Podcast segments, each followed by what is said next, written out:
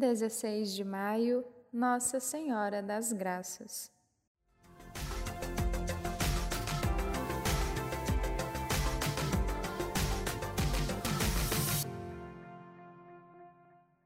A Igreja sempre venerou Maria como sua mãe, mesmo porque há uma razão lógica. Ela é a mãe de Jesus, cabeça da Igreja, e a Igreja é o corpo místico de Cristo. E isso foi declarado por Jesus no alto da cruz, ao nos entregar por meio de João, sua mãe, como nossa mãe. Por isso mesmo, Maria é a mãe de todos os que nasceram pelo Cristo.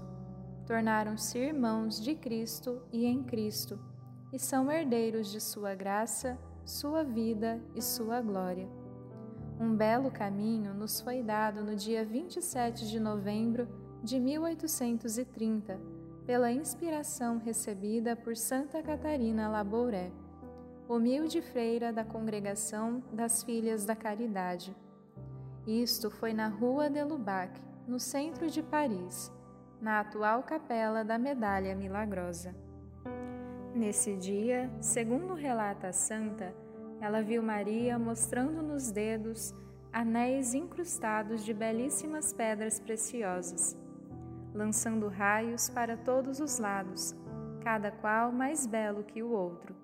Em seguida, formou-se em torno da Virgem uma moldura ovalada, no alto da qual estavam escritas em letras de ouro as seguintes palavras: A bela jaculatória. Ó Maria, concebida sem pecado, rogai por nós que recorremos a vós.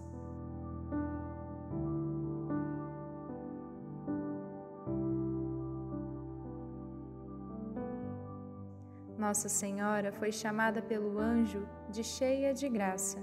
Assim, ela intercede por nós junto a Deus, e este lhe atende às súplicas, como nos mostra nas bodas de Caná da Galileia. Se os nossos pecados dificultam a nossa comunhão com Deus e nos impedem de obter suas graças, isto não ocorre com Nossa Senhora, pois como boa mãe, ela se põe como nossa magnífica intercessora.